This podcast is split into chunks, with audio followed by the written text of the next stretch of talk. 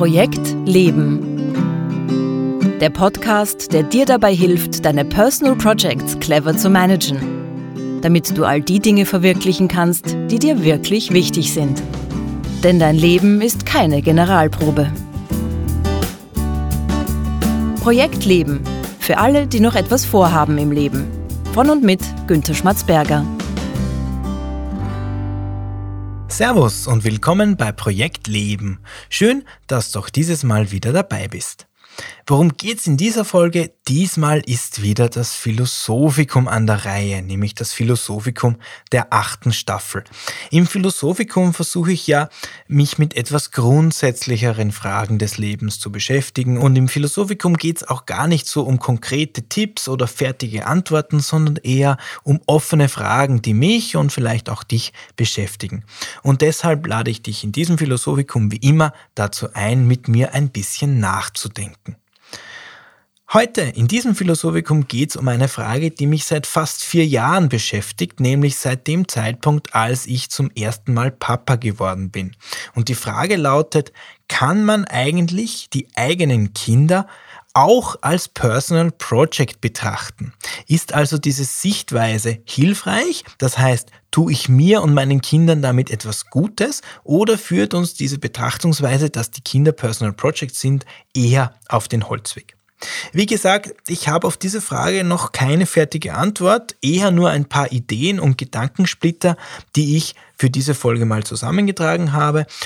Insgesamt finde ich aber die Frage insofern spannend, weil man, wenn man so Menschen fragt, was denn ihre Core Projects, ihre Herzensprojekte im Leben sind, dann kommen meistens so Dinge wie Familie und Kinder immer ganz, ganz weit vorne. Und deshalb finde ich es eben so spannend, das mal zu hinterfragen, wie ist denn das Kinder und Personal Project? Auf den ersten Blick würde man wahrscheinlich sagen, na klar sind die eigenen Kinder ein Herzensprojekt, das ist ja gar keine Frage. Aber lass uns in dieser Folge, in diesem Philosophikum mal genauer hinschauen, was wir damit eigentlich meinen und welche Konsequenzen diese Sichtweise für unser Leben und das unserer Kinder haben könnte. Wie gesagt, es gibt hier keine ausgegorenen Antworten, sondern bestenfalls ein paar sinnvolle Gedanken von mir, die du gerne weiterdenken oder auch ganz anders denken kannst. Okay, der erste Gedanke, über den ich gern mal laut nachdenken möchte, ist folgender. Wenn wir über unsere Kinder nachdenken, dann ist die Frage, ist die Metapher der Personal Projects überhaupt das richtige Bild? Uns muss nämlich immer wieder bewusst sein, diese Idee der Personal Projects, das ist ein sogenanntes Modell. Ein Modell ist ein Gedankenkonstrukt, also eine, eine Art geistiger Erfindung, die uns dabei helfen kann, unsere Welt und das, was wir als unsere Wirklichkeit betrachten, zu erklären. Modelle helfen uns also dabei, die Welt besser zu verstehen, weil sie komplexe Vorgänge anschaulicher machen, weil wir uns mit Hilfe von Modellen eben komplexe Dinge überhaupt erst erklären können. Aber, und das ist ganz, ganz wichtig, Modelle sind nicht die Wirklichkeit. Das dürfen wir nie verwechseln. Also, es ist nicht so, dass es Personal Projects einfach so gibt. Nein, wir können das Modell der Personal Projects hernehmen, um uns damit unser Leben besser zu erklären. Und diese Erklärung mit Hilfe von Personal Projects, das funktioniert aus meiner Sicht in ganz, ganz vielen Lebensbereichen wirklich gut. Mit der Personal Projects Theorie lassen sich viele Vorgänge in unserem Leben wunderbar erklären, aber wir müssen uns trotzdem immer wieder fragen, für diesen konkreten Aspekt unseres Lebens, also in dem Fall eben unsere Kinder, ist auch da die Personal Projects Theorie ein nützliches Modell. Oder wenden wir auf diese ganz konkrete Frage ein Werkzeug an, das eigentlich überhaupt nicht passt. Zweiter Gedanke. Wenn ich jetzt einfach mal davon ausgehe, dass es sinnvoll ist, unsere Kinder auch als Personal Project zu sehen. Nicht, weil ich mir sicher bin, dass das sinnvoll ist, sondern einfach mal, um zu sehen, wo uns diese Sichtweise hinführen würde. Also, wenn wir jetzt mal sagen, okay, wir können unsere Kinder als Personal Projects sehen, dann stellt sich schon die nächste Frage. Gut, aber welche Art von Personal Projects? Und ich meine damit natürlich die grundlegende Unterscheidung in Beziehungsprojekte und Ergebnisprojekte. Darüber habe ich in dieser Staffel ja schon ein paar Mal gesprochen. Ergebnisprojekte sind die Personal Projects, die ein ganz bestimmtes Ergebnis haben oder ein ganz bestimmtes Ziel verfolgen, wohingegen die Beziehungsprojekte kein klares Ergebnis haben und kein bestimmtes Ziel haben, wo eher der Weg das Ziel ist. Und wenn wir das jetzt auf unsere Kinder anwenden, dann macht das natürlich einen gewaltigen Unterschied, ob wir unsere Kinder als Ergebnisprojekt oder als Beziehungsprojekt sehen. Eltern, die ihre Kinder als Ergebnisprojekt sehen, die kennen wir alle. Das sind so richtige Pusher-Eltern. Diese Eltern haben ganz klare Vorstellungen davon, was gut und was richtig für ihre Kinder ist und wenden auch ziemlich viel Energie und Engagement darauf auf, diese Idealvorstellungen auch zu erreichen. Und, das ist mir jetzt ganz wichtig zu sagen, diese Eltern tun das aus den allerbesten Absichten. Das sind keine lieblosen und schlechten Eltern. Im Gegenteil, diese Eltern wollen, wie die allermeisten Eltern auf dieser Welt, nur das Beste für ihre Kinder. Nur eben mit dieser Herangehensweise, dass sie ein ganz klares Ergebnis, ein ganz klares Ziel vor Augen haben und das Ziel des Herzensprojekts Kinder eben darin besteht, dieses ideale Ergebnis zu erreichen, zum vermeintlichen Wohl der Kinder. Man könnte diese Eltern mit einem Bildhauer vergleichen. Ein Bildhauer hat eine klare Forschung davon, was er aus diesem Marmorblock machen möchte und er hämmert so lang, an dem Stein herum, bis einigermaßen das rauskommt, was er sich vorgestellt hat.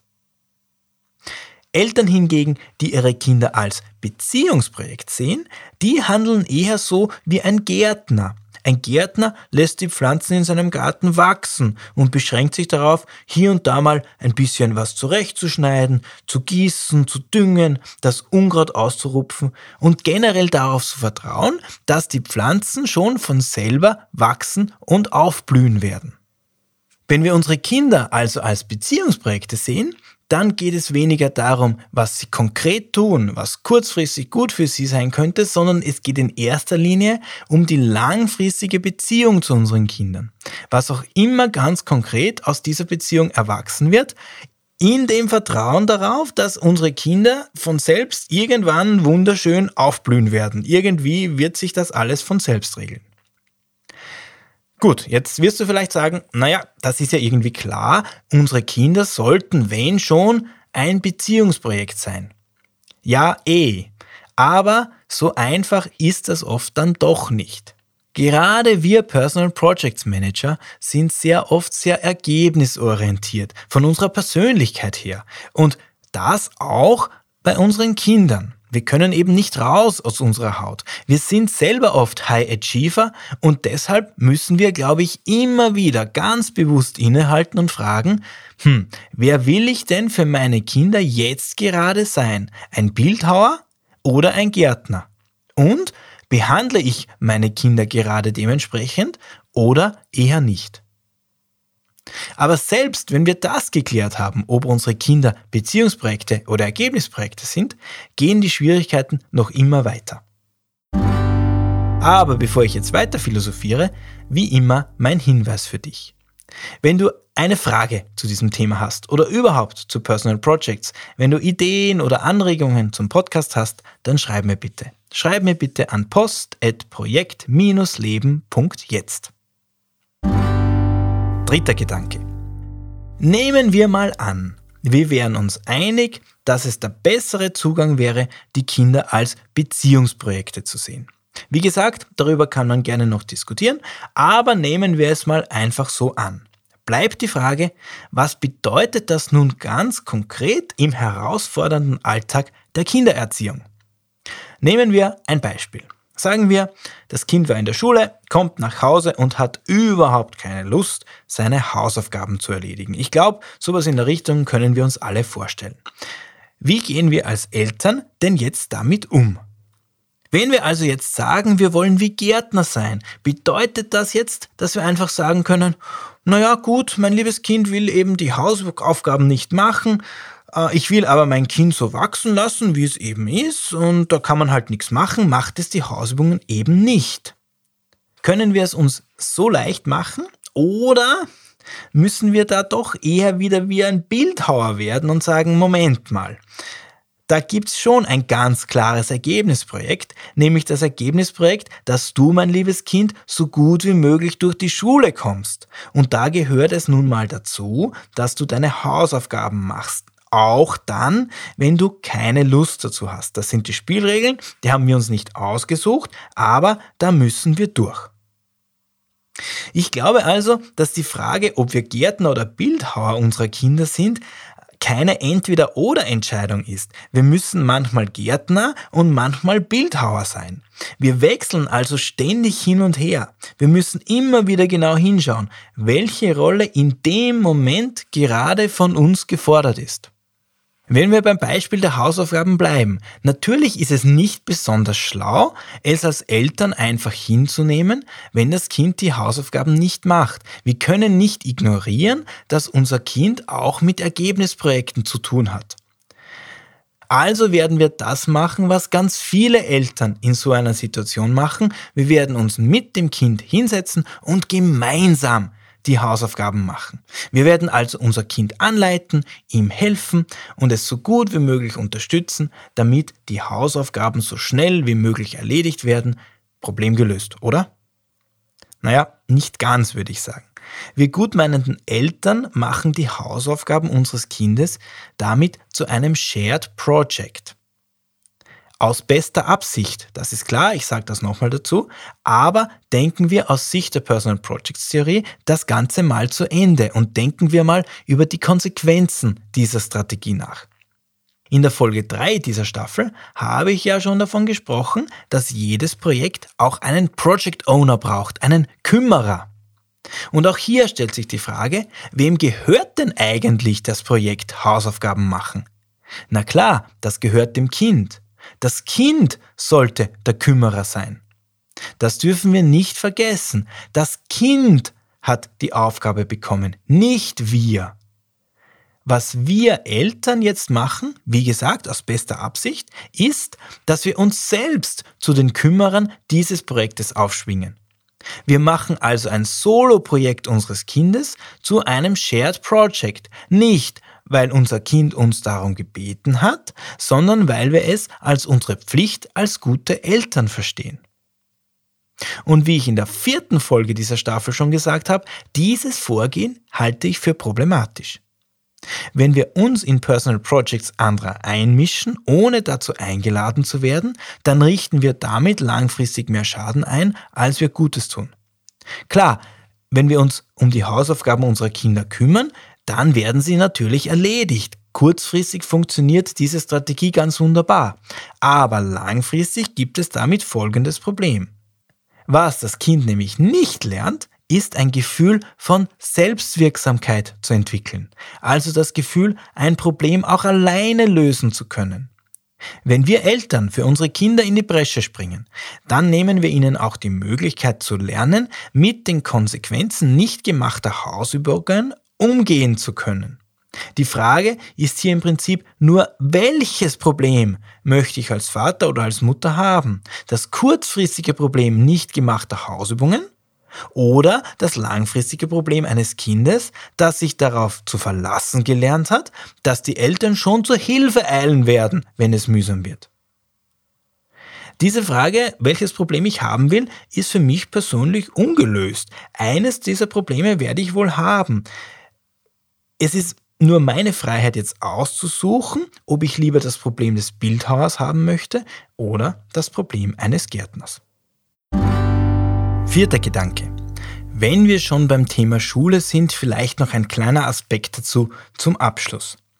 Ist dir vielleicht schon mal aufgefallen, manche Eltern sagen sowas wie, wir haben morgen Test und meinen damit eigentlich, dass ihr Kind morgen einen Test in der Schule hat.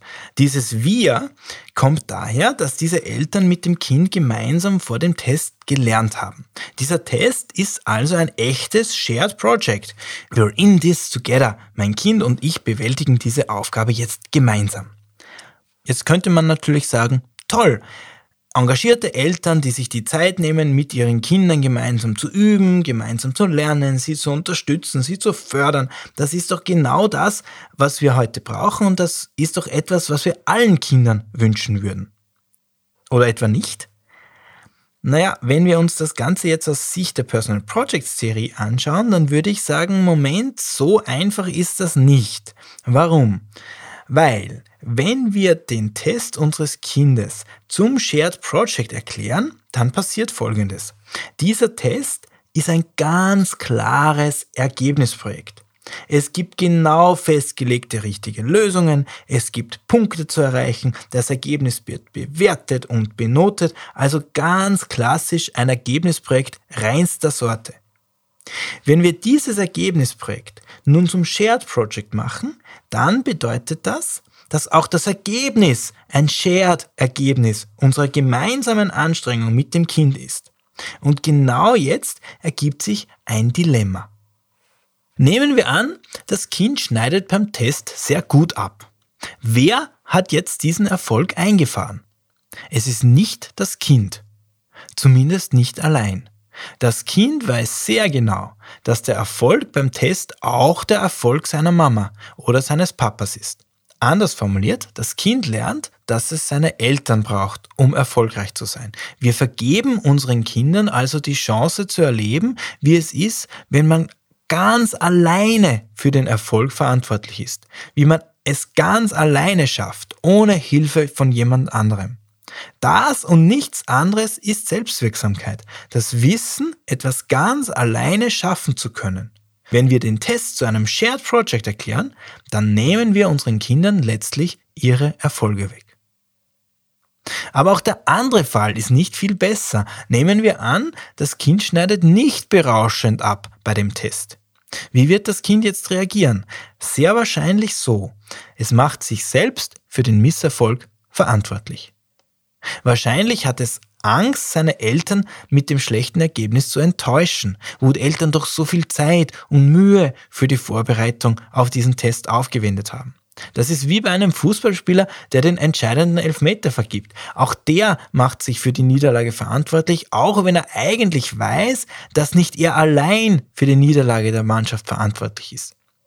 Was also passieren kann, wenn wir den Test unserer Kinder zum Shared Project erklären, ist ein grausliches Dilemma. Geht der Test schlecht aus, macht sich das Kind allein für den Misserfolg verantwortlich. Geht der Test aber gut aus, wird das Kind den Erfolg danklich immer mit den Eltern teilen. Und was bedeutet das jetzt? Sollen wir lieber doch nicht mit unseren Kindern lernen oder sollen wir sie in der Schule so gut wir können unterstützen?